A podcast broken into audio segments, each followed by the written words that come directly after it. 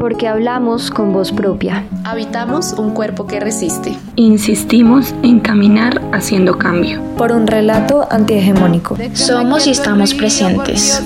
Feminismo más allá del género. Esto es Periféricas. Esto es Periféricas. Esto es Periféricas. Esto es Periféricas.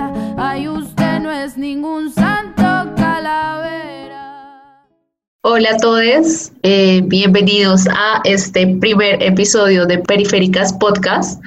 Este episodio vamos a dedicarlo a hablar un poco sobre eh, los feminismos indígenas y las mujeres indígenas. Bueno, me presento, mi nombre es Mariana Muñoz, hoy estoy junto con mi compañera Sue Quintana, que ya se va a presentar, y también junto con Dunen Canevia Muelas.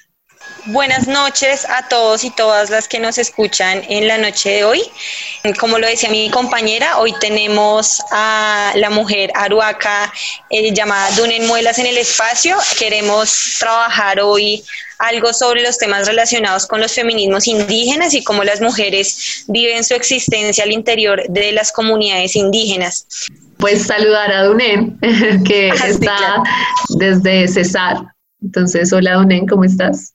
Buenas noches a todas y todos. Soy Dunen Muelas. Muchas gracias por invitarme a este espacio a reflexionar sobre lo que significa las apuestas de las mujeres indígenas en diferentes lugares del país. Muy contenta de estar aquí. Listo, perfecto. Muchísimas gracias, Dunen. Bueno, entonces para empezar un poco, presentar a Dunen. Dunen es una mujer indígena del pueblo aruaco y pues efectivamente al interior de la comunidad ella trabaja los temas relacionados con los feminismos indígenas, siendo ella una de las personas que ha abanderado esta lucha y pues que nos ha comentado en diferentes espacios un poco el recorrido de estas luchas y el recorrido de las mujeres al interior de estos espacios. En un primer momento le queremos preguntar a Dunen cómo vive el machismo al interior de la comunidad indígena del pueblo aruaco.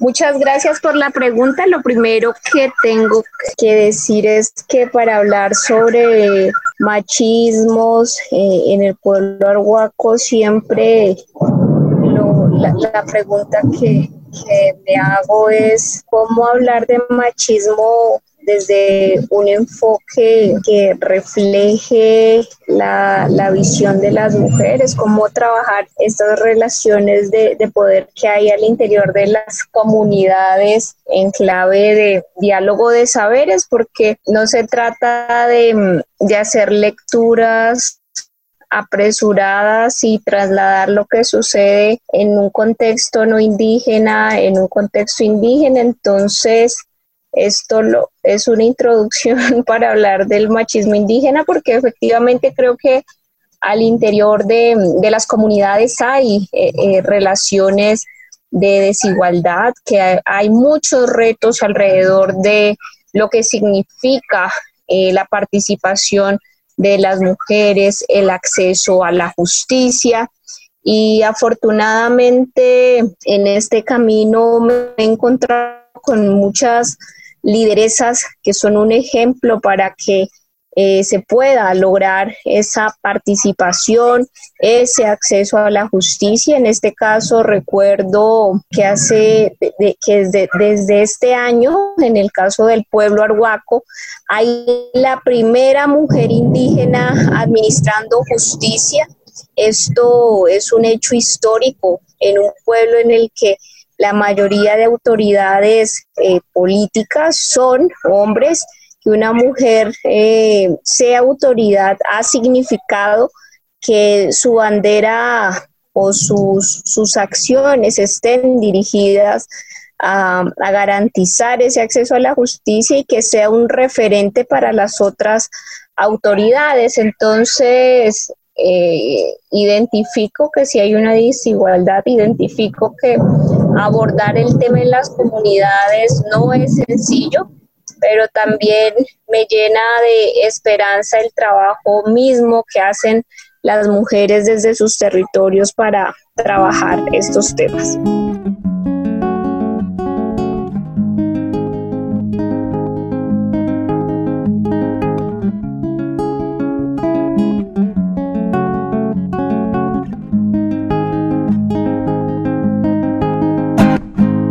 Pues eso la verdad me parece muy interesante y creo que es una cosa de aplaudir lo que mencionas de que haya una mujer administrando justicia y también un poco cómo encontrar eh, esa perspectiva desde la cual las mujeres indígenas puedan hablar, eh, pues para empezar a dar cuenta de estas desigualdades, estas relaciones desiguales que tú mencionabas, que siguen siendo relaciones de poder. Y, y, para preguntarte un poco más acerca de esto, me gustaría saber un poco cómo ha sido ese proceso de socializar todo este tipo de reflexiones y de, de, de un poco cómo tener muy en cuenta estas relaciones de poder desiguales pues dentro de, dentro de tu comunidad y dentro de las comunidades que están impactando pues las mujeres indígenas respecto a estos temas.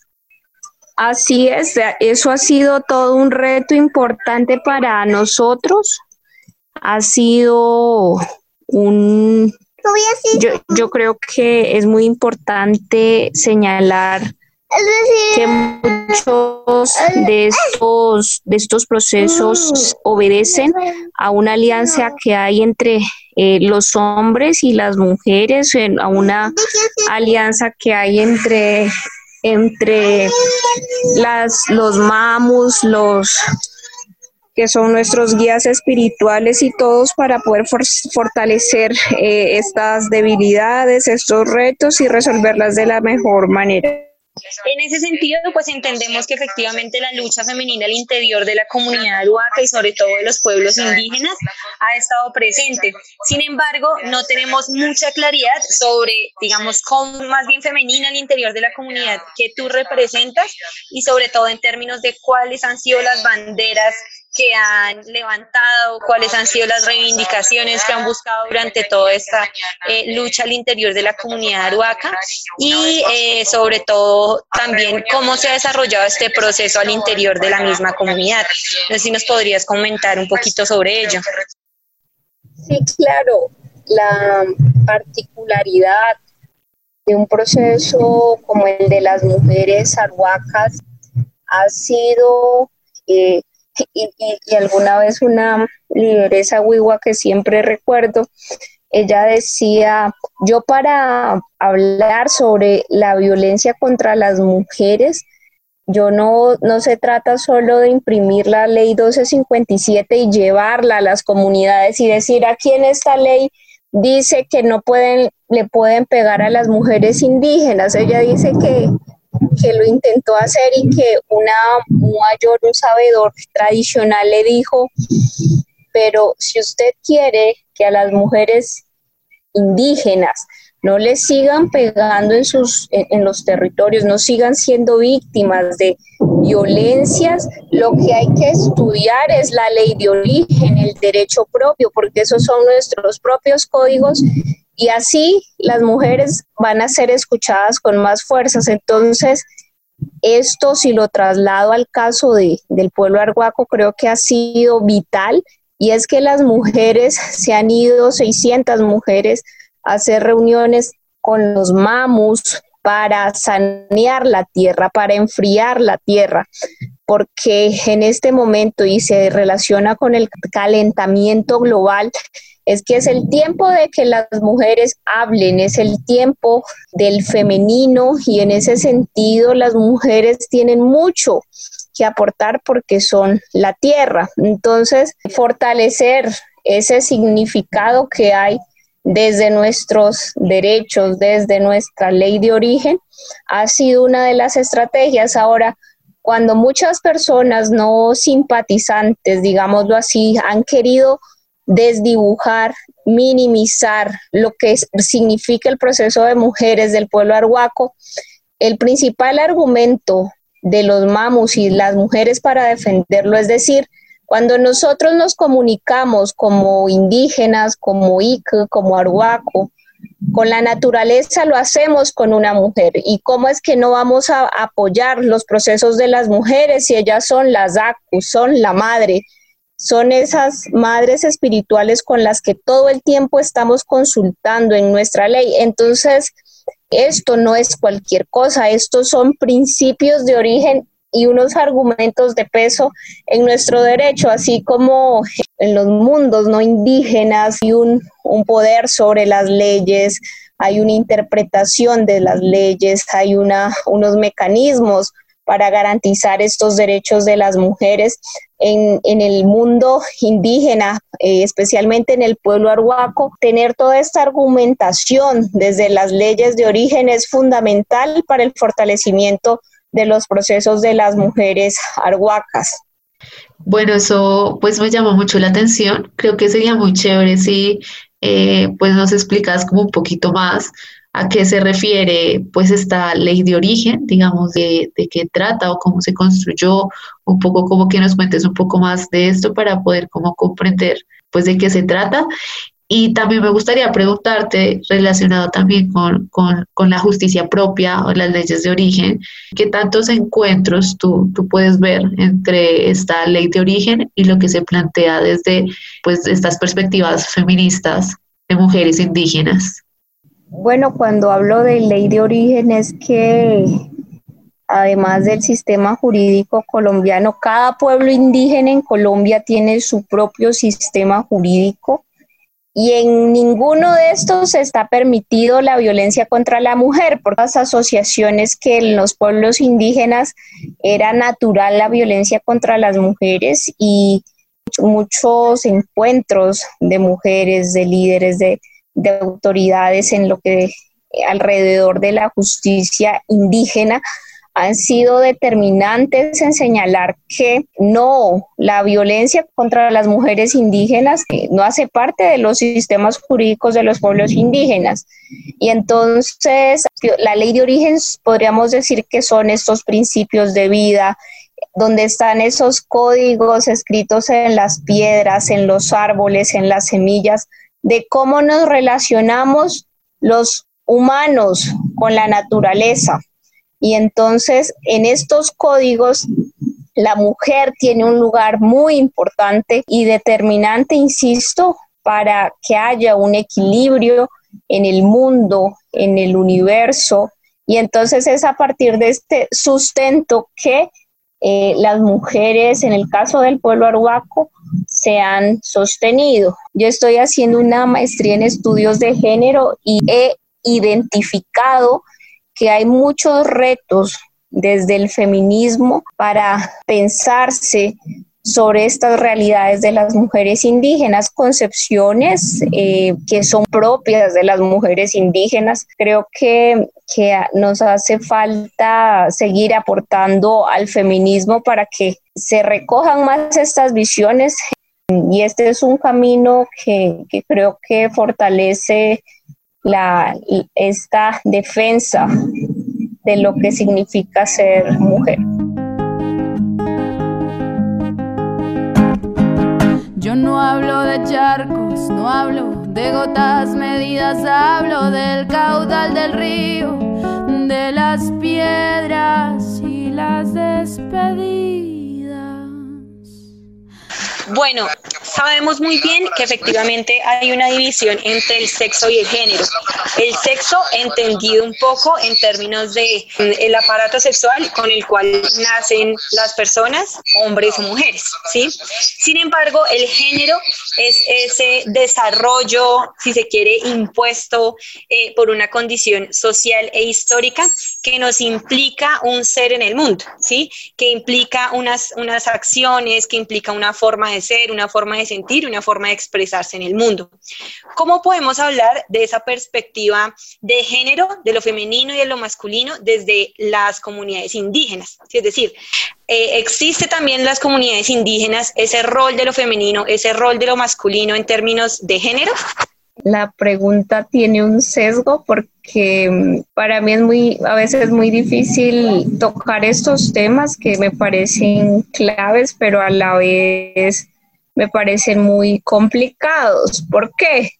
Porque si yo lo planteo así, por ejemplo, a, a las abuelas, las abuelas tienen otra forma de, de, acercarse. Tú dices, bueno, eh, a las mujeres les toca cocinar, pero entonces yo pienso en las abuelas y la relación que ellas tienen cuando cultivan su, su comida y la cocinan también. Claro, entonces si es un oficio que solo ellas hacen, que ellas eh, son muy cuidadosas con estas semillas, que no, eh, que cualquier persona no las puede tocar y uno puede pensar, no, es que porque solo ellas lo están haciendo, será que hay una asignación si uno viene eh, si está llegando de otro contexto y llega este puede, y me pasó con un amigo que estaba haciendo la tesis sobre mujeres arhuacas y él decía, pero es muy duro ver cómo hay un poder sobre las mujeres desde la ley de origen. Y yo le decía, le decía, pero usted, ¿cómo me va a afirmar a mí eso? Si solo lleva dos días en la comunidad. dije, ni yo, ni yo que, creo que pertenezco al pueblo, creo que, uno puede tomarse las cosas a la ligera para afirmar. Lo mismo pasa, y creo que el ejemplo más claro ahora que, lo, recuerdo, es el tejido. Entonces, no, el tejido es una forma de dominación contra las mujeres, porque, por ejemplo, el tejido de las mochilas es un oficio exclusivo de la mujer arhuaca y tiene y hay toda una, una trascendencia y hay toda una explicación, pero entonces yo puedo llegar y decir por qué los hombres no tejen, por qué, qué está pasando allí. Y eso a mí me parece muy interesante. Es decir, hay unas relaciones eh, de, de, poder de, que, que generan desigualdad, que hay toda una discusión que dar sobre la participación de las mujeres, pero también hay que tomarse en serio muchas de, esos roles que uno a veces cree porque se repiten y repiten y repiten y, y hay que cuestionarlos porque son a partir también de estos roles de los cuales las mujeres se están pensando sus reivindicaciones. No sé si me si soy clara con, con esto. Sí, te, entendemos, o sea, yo, yo creo que sí, o sea, es de todas formas muy fundamental como tratar de pensarnos estos temas desde las propias perspectivas de las mujeres indígenas y no un poco desde las construcciones externas, porque finalmente puede que sí haya muchas divisiones, pero eh, pues digamos, divisiones en términos de tareas y demás, pero las connotaciones, eh, digamos, los propósitos de esas tareas pueden ser muy diferentes entre diferentes comunidades, digamos que no, no solamente, claro, con las comunidades indígenas, pero también en otros lugares del mundo y demás. Entonces, creo que sí, es súper importante lo que nos dices por el tema un poco como del contexto y, y de la visión particular que tienen las mujeres arhuacas sobre, pues, sobre estas, estas divisiones y estas tareas. Sí, como también ese, como ellas también logran recoger todo eso que, que necesita la comunidad y que muchas veces, o sea, les cuesta pensarse como individuo y esto me parece que dice mucho como de estas características también de, liderazgo de las mujeres indígenas, es como, como eso. Perfecto, listo, muchas gracias, Dunen. Bueno, entonces, em, desde diferentes comunidades indígenas se ha hablado del buen vivir como una necesidad para la gente, ¿no? Como algo que efectivamente em, han buscado por medio de una lucha constante las comunidades indígenas y pues queríamos saber un poco si la perspectiva del buen vivir es diferente para la comunidad femenina del pueblo aruaco, si efectivamente, digamos, se diferencia una perspectiva masculina del buen vivir o si es una perspectiva del buen vivir conjunta, que se vayan juntos los hombres y las mujeres independientemente, digamos, al sexo y al género. ¿Cómo es el buen vivir del pueblo aruaco? Bueno, el buen vivir es también una, un modelo de vida de los pueblos andinos. En el caso de la sierra hay otros, otros principios, ¿no? Marcados, como les decía, por la ley de origen y es que como arhuacas eh, siempre estemos haciendo pagamentos, pagos, rituales a la naturaleza por vivir que el humano viva siempre genera una desarmonía. Cuando cocinamos tenemos que casi matar a los árboles para convertirlos en leña. Cuando comemos con las plantas que utilizamos igual, con los animales también. Entonces nuestra, nuestra ley siempre se trata de la retribución espiritual a la naturaleza por todo ese desequilibrio que estamos causando. Es, y, y por eso es tan importante para nosotros los sitios sagrados, la línea negra que se puede decir es un conjunto de sitios sagrados que están alrededor de la Sierra Nevada de Santa Marta, que están también en el mundo y puntos sobre los cuales queremos que no continúen con el dragado, sitios en los que quieren instalar represas, porque son sitios donde eh, nuestros sabios y sabias se comunican con la naturaleza para hacer estas retribuciones. Ese es nuestro principio, nuestro modelo. Y hablo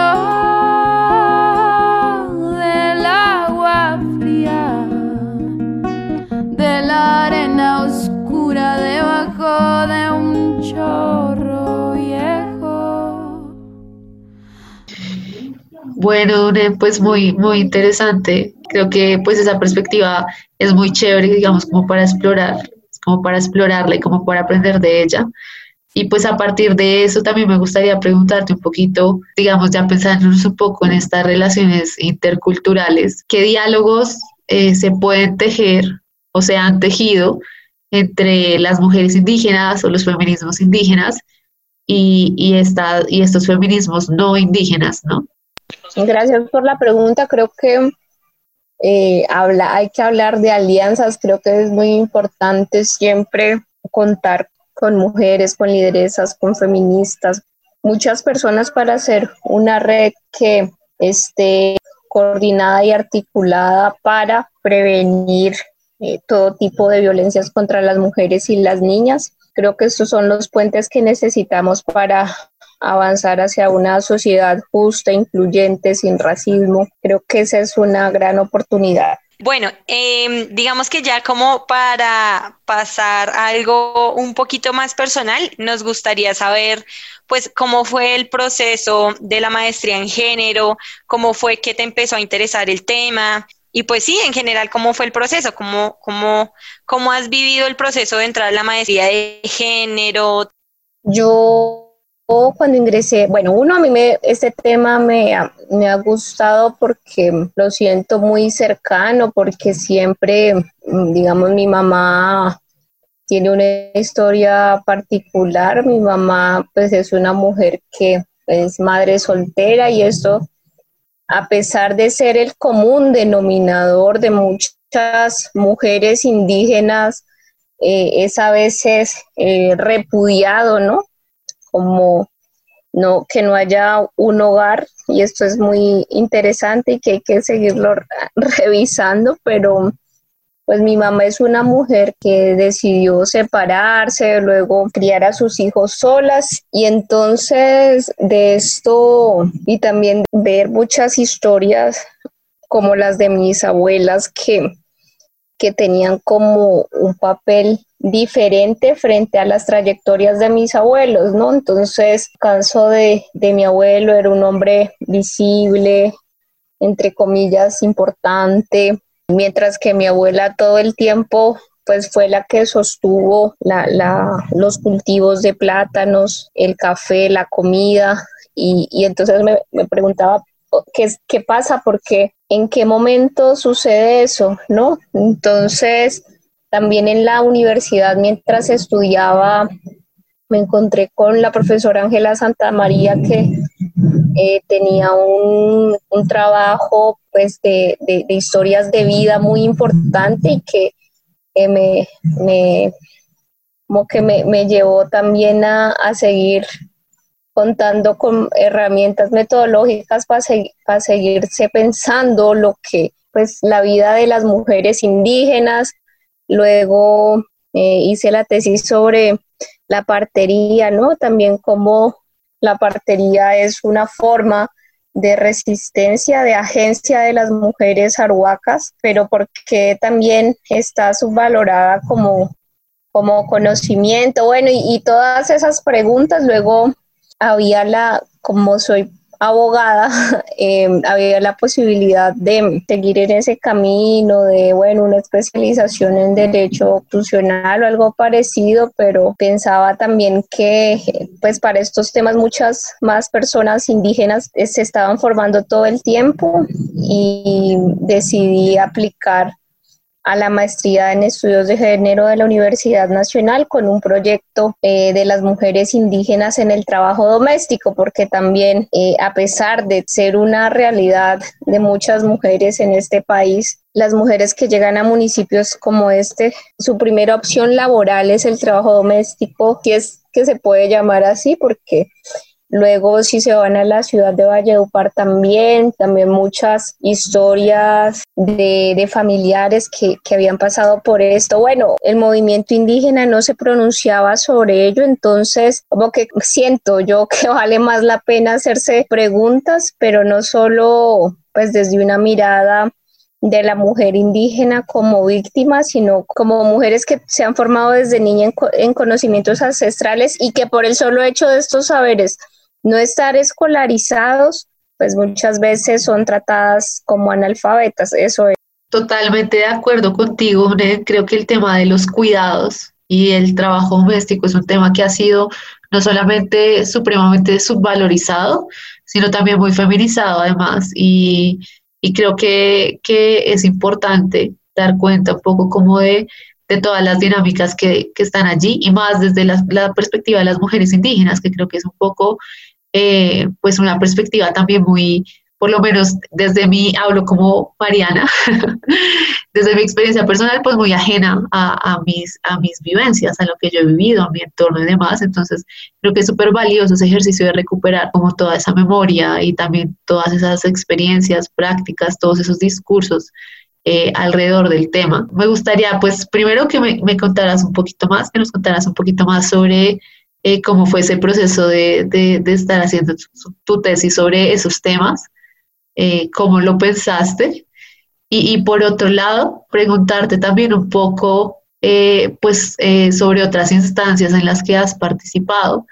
Me gustaría mucho saber cómo te fue participando en el foro de la ONU para las cuestiones indígenas.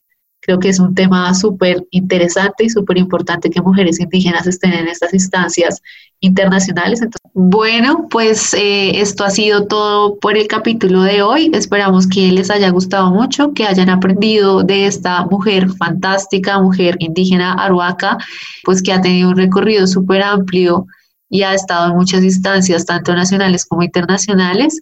Nos alegra mucho haber conversado con ella porque es la oportunidad de empezar a aproximarnos y a comprender un poco más estas voces de mujeres que no suelen ser tan escuchadas o que por lo menos no son tan hegemónicas y mucho menos desde los feminismos. Entonces, les agradecemos mucho por escucharnos y nada, abrazos. Sí, muchas gracias a todos y todas eh, quienes nos están escuchando.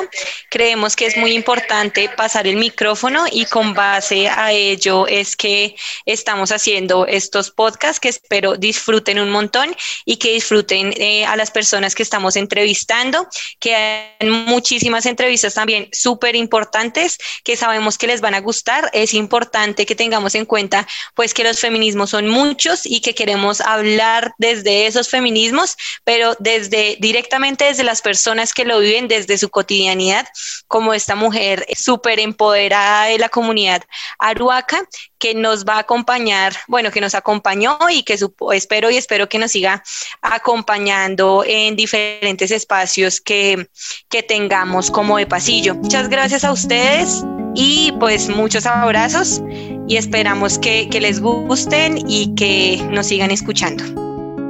De nuevo, muchas gracias por oírnos. Eh, le queremos dar un especial agradecimiento a la muchacha por permitirnos usar su canción para este podcast. La pueden buscar en Instagram como La Muchacha Isabel. Y a Carolina Rodríguez por hacer la imagen de periféricas. La pueden buscar en Instagram como severa.flor. También nos pueden seguir en todas las redes sociales de Pasillo para que se enteren cuando sale el próximo capítulo. Y nada, muchas gracias. Chao. Chao.